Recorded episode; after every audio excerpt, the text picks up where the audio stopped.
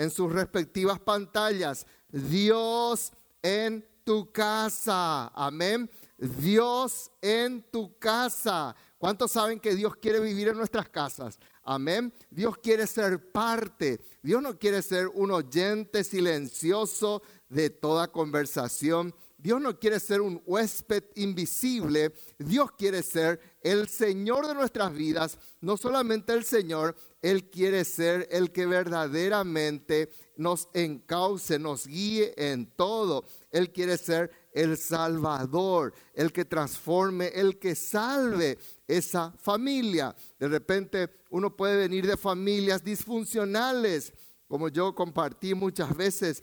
No todos mis antepasados fueron perfectos, ni yo, ni ninguno de ellos. Pero qué lindo que cuando venimos en Cristo, a Cristo, la maldición se corta si así lo deseamos. Amén. Para que justamente vos y yo ya no vivamos en esa maldición, sino que vivamos en la bendición del Señor. Rápidamente abrimos nuestras Biblias en 2 Samuel capítulo 6, versículos 9 al 13. 2 Samuel capítulo 6, versículos 9 al 13. Qué importante lo que nosotros podemos aprender de un extranjero, de un ilustre don nadie hasta ese momento, pero que nos enseña cosas tremendas para nuestras vidas. Segunda Samuel capítulo 6 versículos 9 al 13 dice así la palabra del Señor. Segunda Samuel 6, 9 al 13. Y temiendo David a Jehová, ¿qué pasó con él? Aquel día dijo, ¿cómo ha de venir a mí el arca de Jehová? De modo que David no quiso traer para sí el arca de Jehová a la ciudad de David y la hizo llevar David a casa de Obed Edom Geteo. Y estuvo el arca de Jehová en casa de Obed Edom Geteo tres meses y bendijo Jehová a Obed Edom y a toda su casa. Fue dado aviso al rey David diciendo, Jehová ha bendecido la casa de Obed Edom y todo lo que tiene a causa de qué cosa? Del arca de Dios. Entonces David fue y llevó con alegría el arca de Dios de casa de Obed Edom a la ciudad de David. Y cuando los que llevaban el arca de Dios habían andado seis pasos, él sacrificó un buey y un carnero engordado. ¡Wow! ¡Qué lindo testimonio! Ya he compartido muchos mensajes acerca de Obed Edom y cada vez que vuelvo a leer en este tiempo tan especial que estamos pasando, ya no es cuarentena, ¿cuánto ya es? Casi sexentena, ¿verdad? Estamos llegando casi a los a los tres meses ya, ya estamos 80 y algo de días. Entonces, qué importante es mirar un poquitito ¿Qué es lo que Dios quiere hacer en los hogares? Y Obed Edom es un campeón para enseñarnos. No encontramos ni una palabra, no encontramos de, de Obed Edom algún dicho. Lo que vemos en él es algo que predica mucho más fuerte que las palabras. ¿Qué cosa? Su vida, sus actos, ¿verdad? Porque el Señor Jesús dijo, no dijo de que por nuestras palabras seremos conocidos. ¿Qué dijo él? Por sus frutos los conoceréis. Amén. Dios dio una palabra expresa a David. ¿Cuál era la palabra expresa a David? Dios le dijo a David que el arca tenía que ser llevada a Jerusalén. ¿Qué representaba el arca? Ahí ustedes tienen el versículo 2. El arca representaba nada más y nada menos que la presencia de Dios en medio de su pueblo. Miren lo que decía el versículo 2, que el arca de Dios sobre la cual era invocado el nombre de Jehová de los ejércitos que mora entre los querubines. Ahora bien, David era un tremendo líder. David era un rey ungido. David fue un hombre campeón, un valiente, pero sin dudas también él tuvo sus defectos como líder. ¿Cuál es uno de sus defectos? Justamente el querer hacer las cosas a su manera. Y por culpa de que él quiso llevar el arca sin escudriñar la ley de Dios, sin escudriñar, sin estudiar cómo tendría que haber sido el transporte del arca desde donde él estaba a Jerusalén, por culpa de ello, entonces ocurrió ciertas cosas. Y vos y yo no podemos permitir que esto nos ocurra en este tiempo. Dice la Biblia que de repente Usa tocó el arca porque ahí llevaban en un carro nuevo, arrastrado, llevado por unos bueyes, que no era lo que Dios quería. Y entonces de repente los bueyes tambalearon, el arca comenzó a moverse quizás ahí dentro del, dentro del carro y Usa tocó. ¿Y qué pasó? Murió. Versículo 7, dice la Biblia que eso le entristeció a David. Entonces, tu casa no puede ser ni un lugar de muerte ni lugar de tristeza. Amén. Vuelvo a repetir, tu casa, mi casa, no puede ser un lugar de muerte, no puede ser USA, no puede ser ni mucho menos un lugar de tristeza. Hay casas que son tan tristes, tienen verdaderas mansiones, podrán tener hasta niquelados de oro, pero nadie es feliz en esa casa, nadie puede ni siquiera conciliar el sueño, todo lo que comen les da úlcera, cae con una pesadez en su estómago. ¿Por qué? Porque es una casa de tristeza y David estaba entristecido. Pero sin embargo, hay otro hombre llamado Obed Edom que él dijo, esto no va a ser la historia de mi vida. Esta no va a ser mi situación en esta cuarentena. Tráiganme el arca sin ningún problema. Y ahí se quedó en la casa de Obed Edom. Y durante todo ese tiempo, dice la Biblia, que se quedó el arca en la casa de Obed Edom, fueron tremendamente bendecidos, fueron prosperados, fueron bendecidos por la presencia del arca. Y yo quiero proclamar en el nombre de Jesús que vos vas a ser un hombre, una mujer, que vas a llevar la presencia de Dios en tu casa, la presencia de Dios en tu alcoba, la presencia de Dios sobre tus generaciones, la presencia de Dios en tus emprendimientos, la presencia de Dios en tus decisiones. Obed Edón así lo hizo y él fue tremendamente bendecido. ¿Qué es lo que aprendemos de este relato? Primero, ahí está, versículo 11. ¿Qué es lo importante? Que Dios te tiene en cuenta. ¿Cuánto dicen amén? Digan conmigo, Dios me tiene en cuenta. Dice la palabra de Dios que Obed Edom era, ¿qué cosa? Geteo. Eso quiere decir de que él no era ni siquiera israelita. Él era filisteo, imagínense. Y en el capítulo 5, si vos miras un poquitito en el contexto, vas a encontrar de que estaban en guerra los filisteos contra quién?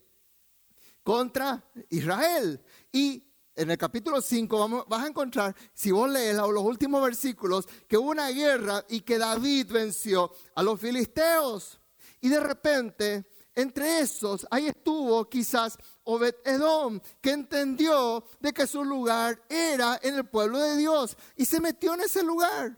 Y de repente él comenzó quizás a formar parte, quizás fue uno de los llevados cautivos, uno de los presos, pero ahí estaba David y David le dice, mirad, ¿crees que en todo caso el arca vaya a tu casa? Porque ahí un israelita tocó el arca y se murió. Y saben que Obed Edom aceptó el compromiso. A lo mejor David dijo, y bueno, si alguien más tiene que morir, que ya no sea un israelita, que sea un filisteo. Y vamos a llevar entonces en casa a un filisteo. Habrá pensado, no sé qué le habrá cruzado a David para, querer llevar la, el arca que representaba la presencia de Dios. Lo llevó en casa de un filisteo. La palabra Obed, él se llamaba Obed, y Edom quiere decir siervo. ¿Qué quiere decir eso? Que él era un siervo. Quiere decir que era siervo de Edom.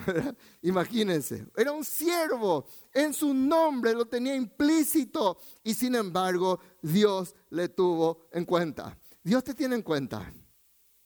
Dios te tiene en cuenta. Amén. Dios no te desecha. A lo mejor no hablamos muy bien, a lo mejor no tenemos una linda pinta, a lo mejor hasta uno puede ser ceseoso, a lo mejor no, ah, no, no tuvo una formación excelente en todo lo que estudió, no importa. Dios te tiene en cuenta. Así como Dios le tuvo en cuenta a Moisés. Moisés fue un asesino y Dios le levantó para que fuera uno de los líderes más prominentes del Antiguo Testamento. David era un tipo deprimido. Andale los salmos. Vas a encontrar muchísimos salmos en donde David tenía que luchar contra su depresión. Y sin embargo, la Biblia dice que David era un hombre conforme al corazón de Dios. Tenemos el caso de Gedeón. Gedeón era un cobarde, no se animaba a enfrentar a los Y Dios viene, le reviste de autoridad. Dios pone sus ojos en él y lo levanta poderosamente. Le tenemos a Jeremías. Jeremías era un llorón ¿Quién va a poner sus ojos en un llorón para darle tantas revelaciones? Sin embargo, Dios puso sus ojos en Jeremías y le levantó como un tremendo profeta. Puso sus ojos en Pedro. ¿Acaso Pedro era perfecto? No, Pedro lo mete pata en la, a la enésima potencia. Ahí se da la vuelta y Pedro ya metía la pata otra vez. Era un bocón. Y no solamente eso, sino que también fue un traidor le negó al Señor, le maldijo, dijo, por, maldijo por todo, diciendo que él no le conocía a Jesucristo, imagínense. Pero Dios le levantó, le negó tres veces y tres veces fue perdonado por el Señor. Ahí le tenemos a Pablo, perseguidor de la iglesia. Dios te tiene en cuenta. Amén. Dios te tiene en cuenta ahí donde vos estás, yo te quiero decir, Dios te puede usar tremendamente y Dios quiere hacer de tu vida un canal de bendición para que vos te levantes y para que vos seas que un Obed Edón en tu familia. Aleluya. Aunque otros no te hayan tenido en cuenta, Dios te tiene en cuenta. Segundo, dice la palabra nuestro Dios, versículo 11b, y estuvo el arca en casa de Obed Edom, Geteo, tres meses. Diga conmigo, necesito pasar el proceso de Dios. Necesito pasar el proceso de Dios. ¿Querés que Dios esté en tu casa? Tienes que pasar el proceso. Amén. Dice la Biblia que estuvo tres meses. No es que estuvo un día y a través de que eh, anocheció y porque hubo una, una linda alborada, un lindo amanecer, ya Edom fue tremendamente bendecido. No, Obed Edom retuvo el arca, la presencia de Dios, tres meses. Estamos por cumplir tres meses de cuarentena. Aleluya. Y vos y yo tenemos que retener la presencia de nuestro Dios en el nombre de Cristo Jesús. El número tres nos habla de un proceso, porque nosotros vemos de que Dios es un Dios trino, Dios Padre y Dios Hijo y Dios Espíritu Santo. Los tres son uno, dice en 1 Juan 5. Así como Dios es un trino Dios, nosotros también como seres humanos, dice ahí en 1 Tesalonicenses 5:23, de que vos y yo estamos constituidos de qué cosa? De espíritu, de alma y de cuerpo. Todo eso está en nosotros. Yo no vivo solamente el cuerpo, tengo mi emoción y tengo el espíritu que debe conectarse con nuestro Dios todo vuestro ser, dice en 1 Tesalonicenses 5, 23. Y el proceso, número 3, habla de proceso. El proceso entre la muerte y la resurrección del Señor Jesús fue de tres días. Él pasó su viernes de pasión, pero resucitó triunfante. ¿Cuándo? Un domingo, el domingo de gloria. Tres veces Pedro le negó y tres veces el Señor vino para restaurarle y para preguntarle si verdaderamente le amaba. Así que no abortes el proceso de Dios en tu vida en el nombre de Cristo Jesús. Entre la consecución de lo que vos estás anhelando y en todo aquello que vos querés ver, hay algo en el medio que se llama proceso. Vos y yo tenemos que vencer. José tuvo que vencer su proceso en la cárcel y vos y yo también tenemos que vencer. Y muchas personas dicen, yo solamente quiero mi bendición. ¿Sabes qué? Dios está más interesado en tu formación, de que vos y yo salgamos probados y aprobados de esta situación. Amén. Porque cuando entendemos esto, y entendemos que Dios está más interesado en mi formación ¿qué es lo que Dios te va a llevar? Dios te va a llevar a esa tremenda bendición. ¿Por qué? Porque Dios quiere que verdaderamente vos y yo demostremos que somos capaces de retener la bendición. Y Obed Edom no fue un inconstante que dijo aquí al segundo día, en la primera semana, a los un mes, que se vaya ya al arca. Estoy cansado al arca de Dios. Qué bárbaro. Imagínense esta, este pedazo de caja aquí de acacia, ahí con todas sus molduras. No, Obed Edom fue una persona que venció su proceso y Dios le prosperó grandemente. ¿Estamos en un proceso? Sí. ¿Es agradable esta cuarentena? No. Yo sé que no es agradable. Yo sé que no es agradable. Para nadie es agradable. Ni para los empresarios, ni para nosotros los pastores, ni para las personas que de repente trabajan como jornaleros. Para nadie es agradable. Pero vamos a pasar el proceso. ¿Cuántos dicen amén? En el nombre de Jesús. Y que tampoco nuestras autoridades quieran alargar el proceso de lo que corresponde. Porque esto nosotros tenemos que entender. Todo tiene un proceso. Y cuando nosotros pasamos ese proceso, tenemos que ver esa tremenda victoria en el nombre de Cristo Jesús. Cuando vos y yo pasamos en victoria esa formación, Dios te va a dar la bendición. Amén. Si vos pasás ese proceso y vos y yo, hay personas que solamente quieren hacer lo que les gusta. No, esto no voy a hacer porque a mí no me gusta. No, yo no quiero pasar ningún proceso. Te dicen inclusive, ¿por qué yo tengo que hacer lo que yo no quiero? Esa es una persona que no va a ver la victoria. Pero la persona que dice, amén Señor, no, no entiendo por qué tengo que amar y orar por mi enemigo. No entiendo, Señor, cómo tengo que perdonar a las personas que me vendieron. Va a ser una persona victoriosa. Tercero, versículo 12.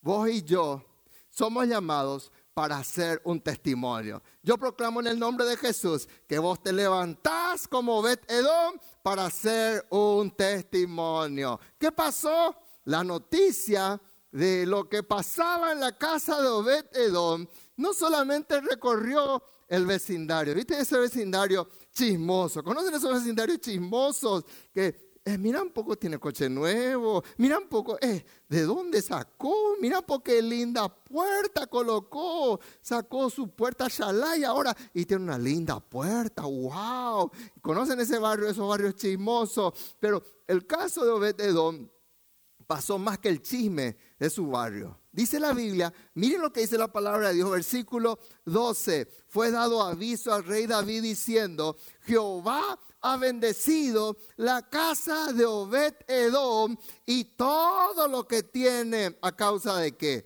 A causa de que era lindo, no, a causa del arca de Dios. Entonces David fue y llevó con alegría el arca de Dios de casa de Obed Edom a la ciudad de David. ¡Wow! ¡Qué tremendo, hermanos! Un ilustre desconocido, un filisteo, uno conocido como un esclavo, una persona que para muchos era un don nadie, nunca salió en la primera etapa de un periódico de la época, nunca le mencionaron en el Facebook de la época, nunca le mencionaron en ningún lado, quizás ni siquiera salió mejor egresado en su colegio, ningún logro, pero él tuvo la valentía de llevar el arca de Dios cuando todos tenían miedo del arca de Dios porque el que tocaba el arca de Dios se moría. Pero Bedón dijo, yo asumo el riesgo, yo me comprometo, yo llevo su presencia a mi casa, no importa que me cuestionen, no importa que me critiquen, no importa que digan, y religión va ahí. A mí me decían eso de chico, que fea su religión y me pegaban en el colegio porque éramos solamente dos convertidos en 11 secciones del colegio, 11 secciones del primer curso. Éramos solamente dos considerados evangélicos en aquel entonces. Y al dos por tres nos hacían comité garrote porque éramos bichos raros. Hoy, gracias a Dios, tenemos hijos del Señor por distintos lugares. Con aquel entonces éramos bichos raros. Dios te va a llamar para que vos seas un testimonio. Amén. Amén. Vos te tenés que levantar para hacer un testimonio. Un testimonio en tu familia, en tu familia, en donde quizás tus padres, tus abuelos, todos tus parientes se divorciaron. Vos vas a ser un testimonio de ser una persona fiel, de tener un hogar feliz, de ser un hogar bendecido. Amén. A lo mejor tenés una ascendencia. Mi abuelo era alcohólico, pero yo dije en el nombre de Jesús, yo no voy a ser alcohólico. Amén. Porque quiero levantarme para hacer un testimonio para mis hijos, para mis nietos, para que ninguno de ellos sea alcohólico. Entonces vos te levantás y vos sos un testimonio. Y Obed Edom decidió ser un testimonio para la gloria de Dios. ¿Dónde llegó el testimonio de Obed Edom? Llegó hasta el mismísimo palacio del rey. Yo quiero proclamar en el nombre de Jesús que Dios levanta tu cabeza y que tu testimonio va a llegar hasta la mismísima presencia del palacio del gran rey. Aleluya. En los cielos mismos. Amén. Porque vos sos un testimonio. Eso pasó con José.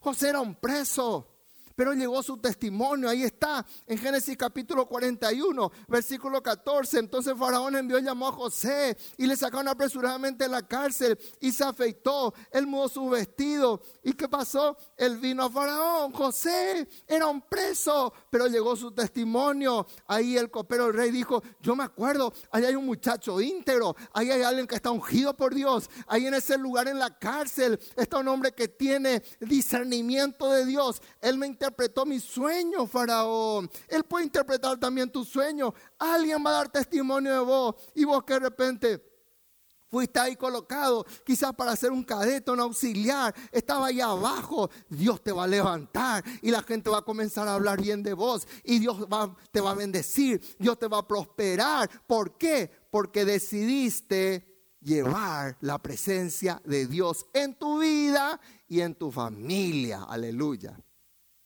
Eso es un testimonio. Y Obed Edom fue un testimonio.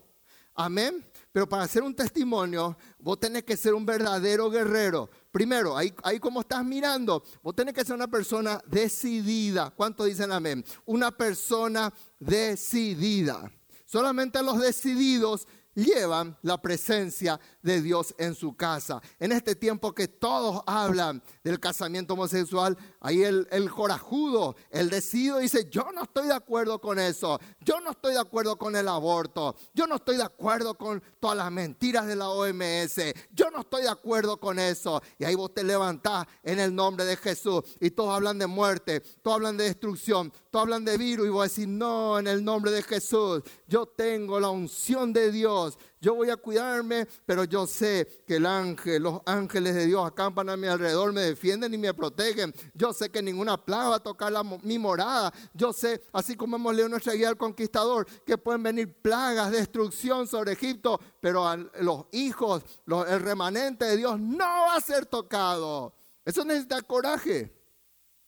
Uno puede ser uno de los miedosos, como hay todo, ningún israelita se ofreció para decir, yo llevo el arca a mi casa. Y cuando le dijeron, Obed Edom, ¿puedes llevar vos? Yo me imagino que habrá gritado, amén, sí, traigan nomás. Son decididos. Vos no fuiste para ser, no fuiste llamado para ser un USA, para morir en el intento. Bueno, fuiste llamado ni siquiera para ser el David que menciona aquí, una persona triste, una persona temerosa. Dice la palabra de Dios, versículo 8, que era triste, versículo 9, que David temía. Un bajón en la vida de David. Pero gloria a Dios que se levantó después. Pero qué bueno de que Obed Edom era una persona decidida. Cuando vos sos decidido como Obed Edom, vas a generar vida a tu alrededor. Y escúchame bien, cuando vos sos un canal de vida y vos te aferrás a la vida y vida en abundancia, vos no le temes a la muerte, la muerte huye de vos. Vos no le tenés el temor, el temor no puede traspasarte. Vos no le tenés, no, no tenés esa amargura, esa desesperación. ¿Por qué? Porque el arca del Señor, la presencia del Señor te rodea, está en tu vida misma. Aleluya. Los que son de línea al frente son estrategas. Wow, estrategas ¿por qué? ¿Por qué? Porque para ubicar el arca en la casa, Obed Edom tuvo que de repente ajustar ciertas cosas. Bueno, mi amor, discúlpame, está muy linda tu mesa acá en, el, acá en la sala. ¿Cuántos saben que eso es grave decirle a una esposa? Tengo que tocar tu decoración, tengo que tocar esto. Y Obed Edom, que era un siervo, ¿qué quiere decir eso? Él no tenía un palacio. Él, era un esclavo prácticamente. Quizás su casa era bien chiquitita. Y él tuvo que acomodar todo. Tuvo que ser una estratega. Porque el arca no era tan chica. El arca era llevado por cuatro personas. Porque no era un arca, un arca, un arca chiquitita que alguien podía llevar en su mano. Y él tuvo que ser una estratega. Porque tuvo que generar espacios en su casa. ¿Cuántas personas hoy no quieren ser estrategas y quieren ser bendecidos y no son ni capaces de abrir sus casas para abrir una célula? No quieren adaptar su sofá, sus muebles para recibir y tener una célula en su casa, para ser un lugar de bendición. Obed Edom todo lo hizo porque para lo más importante era la presencia del Señor. Muchas personas no quieren, ahí dicen, no, qué bárbaro, si, si hago una célula, tengo que comprar silla, por avaro no, no abren sus casas. Y él fue generoso, no importa, hay que sacar muelas, vamos a sacar, hay que sacar estos cuadros, hay que sacar, porque lo más importante no es el cuadro, no es el mueble, es lindo, amén. Lo más importante es la presencia del Señor. ¿De qué sirve tener cuadros? Hasta de Picasso puedes tener un cuadro en tu casa. Cuando uno va y contempla, yo me acerqué al cuadro de Mona Lisa, wow, y ahí todo vidrios, antibalas, protegidos, y la gente miraba y decía, y uno eh, mira ese cuadro tan chiquitito, y uno dice, esto vale miles de millones de dólares. Uno puede tener hasta la Mona Lisa en su casa, pero si no tenés la presencia de Dios, no tenés nada. Cuarto, el arca representa tres niveles de unción. Dice en Hebreos capítulo 9, versículo 4, ¿qué tenía el arca? Dice la Biblia, el cual tenía un incensario de oro y el arca del pacto cubierta de oro por todas partes, en la que estaba una, una de oro que contenía el maná. ¿Qué tenía? El maná. Segundo, tenía la vara de Aarón. Tercero, tenía las tablas del pacto. Tres cosas. Las tablas del pacto, el maná y qué más? La vara de Aarón. En primer lugar, Dios te va a dar. Cuando vos amás la presencia de Dios, Dios te da la unción de la palabra. ¿Cuántos dicen amén? La unción de la palabra. Cuando vos recibís el arca de Dios en tu casa, Dios te da palabra. Eso representan los diez mandamientos. Ahí estaban esas tablas que recibió Moisés, escritas con el dedo de Dios. Estaban ahí dentro del arca. Y Obed Edom tenía esas tablas en su casa. ¡Qué tremendo privilegio! ¿Qué nos daríamos por mirar, aunque sea un chiquitito de ese pedazo de piedra hoy en día? Qué tremendo valor arqueológico tendría. Y Edom lo tenía en su casa. Dios va a darte también esa palabra. Amén. Cuando vos recibís su presencia, vos vas a tener palabra. En este tiempo en donde hay muy pocas personas que tienen palabra, no saben, no tienen palabra para responder a sus hijos, no tienen palabra para enfrentar una situación adversa, no tienen palabra de repente para encarar esta situación, no tienen palabra para nada. Pero cuando vos y yo tenemos la presencia del Señor, vamos a tener la unción de la palabra. Segundo, la unción de la provisión, representado por el maná. El maná quería decir que diariamente Dios proveía con alimento a su pueblo. Diariamente ellos se levantaban y encontraban el maná extendido ahí en el desierto. Iban y juntaban y comían durante todo el día. Había provisión suficiente para sus hijos en el desierto. Yo proclamo que no va a faltar la provisión de Dios en este tiempo. Dios te va a dar provisión diaria, como dice en Mateo 6:11, el pan nuestro de cada día, dánoslo hoy. ¿Qué dice en Salmo 37, 25? Lo dice, pastor, yo estoy mal, perdí mi trabajo, estoy en esta situación. Dios te va a proveer. Joven, fui envejecido y no he visto justo desamparado, ni su descendencia que mendigue y la unción de la profecía.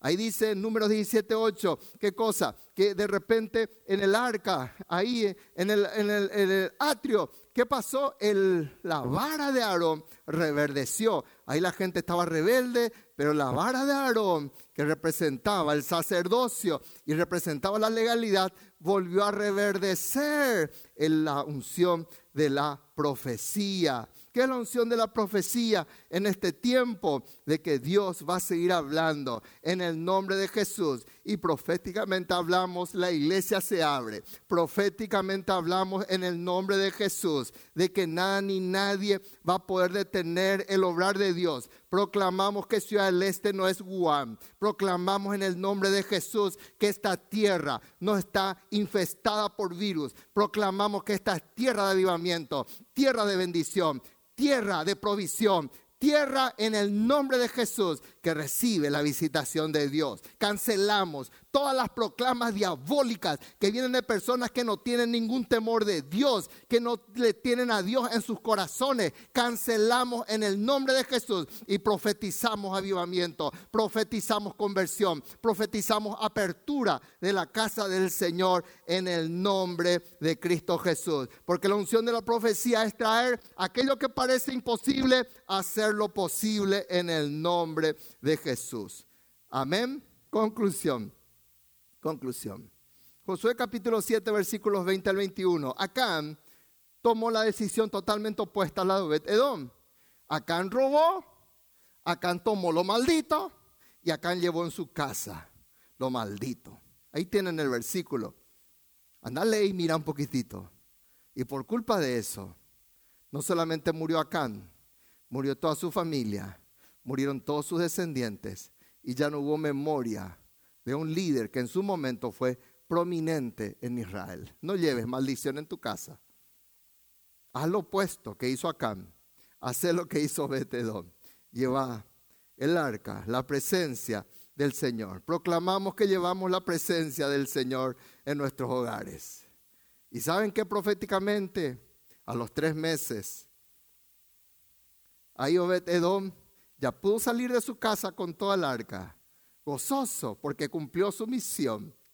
Y nosotros proclamamos que estamos ya en ese periodo de salir de esto en el nombre de Jesús, para salir en libertad, para salir en alegría y para que vos y yo veamos el mayor avivamiento que tuvo y que tendrá el Paraguay. En el nombre de Jesús. Falta poco y nos preparamos para esa salida en el nombre de Cristo Jesús. Hoy hacer una alianza y decirle al Señor, Señor, mi vida, yo quiero que mi propia vida sea un arca. Yo quiero que mi familia sea tu arca. Y yo quiero llevar esta bendición. No me voy a avergonzar de vos, ni delante de mi esposo, ni delante de mi esposa, porque vos sos mayor. Amén. No me avergonzar delante de mis hijos ni de mis padres, porque vos sos mi Señor. Y tu vida, dice el apóstol Pablo, de que pasamos a ser templos del Espíritu Santo. Vos sos el arca de Dios. Vos sos el escogido de Dios. Vos sos la amada de Dios. Vos sos la niña de los ojos de Dios. Si supieras cuánto Dios te ama. Aunque todos te rechazaron, Dios puso sus ojos de amor en tu vida. Ha llegado la hora que los sacerdotes nos levantemos. Ha llegado la hora que los sacerdotes proclamemos que ha llegado el tiempo del cese de estas cosas en el nombre de Jesús. Y veremos esa gran victoria para la gloria y la honra del Señor. Y lo mismo que pasó en la casa de ocurrirá también en la tuya. Tu casa, tu vida será tremendamente bendecida y prosperada. ¿Qué decimos? Entra en mi casa. Aleluya. Entra en mi vida. Cambia toda mi estructura. Sana todas las heridas enséñame santidad. Quiero amarte solo a ti, porque tú eres mi amor, Señor. Milagros. Haz un milagro en Milagros en tu vida. Entra en mi casa. Dios en tu casa. Entra en mi Dios vida. en tu vida. Cambia Dios en tu toda mi estructura. Dios en hijos. Sana todas Dios las heridas. Enséñame santidad. Quiero amarte solo a ti. Porque tú eres mi amor, Señor. Haz un milagro en mí. Padre, gracias. Porque no haces acepción de personas. Si te dignaste en amarme y en fijarte en mí, cuanto más en cada persona que en este momento está recibiendo tu palabra. Decimos como María, Señor, te agradecemos porque no miraste nuestras bajezas y nos dignificaste, nos perdonaste, nos hiciste tus amigos, nos levantaste a un nivel más alto de ser tus hijos, de colocarnos en lugares celestiales con Cristo Jesús. Bendice a tus hijos. Echamos fuera todo temor, echamos fuera todo pánico de muerte en el nombre de Jesús. Y que todas estas mentiras caigan en el nombre de Jesús. Y que podamos ver una gran victoria en el nombre de Jesús. Cancelamos y maldecimos todo este virus. Cancelamos en el nombre de Jesús. Y proclamamos que tu gloria visita el Paraguay. Así como vino, tiene que salir en el nombre de Jesús. Para tu gloria y para tu honra. En tu nombre, Señor. Amén. Y amén. Que Dios te bendiga. No te olvides. Mañana 19.30 conectate vos que sos joven. Y cualquier cosa que necesites, escribinos. Toma nota. 0183 513 mil. Fácil de recordar. Toma nota, escribinos en el inbox. Vamos a ayudarte.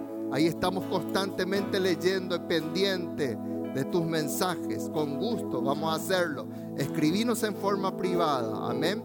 Y vamos en el nombre de Jesús darte el soporte y la ayuda conforme a lo que dice la palabra de nuestro Dios. Dios te bendiga grandemente. De ti, Señor. Necesito de ti, oh Padre.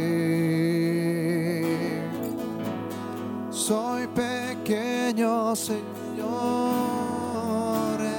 Dame de tu paz.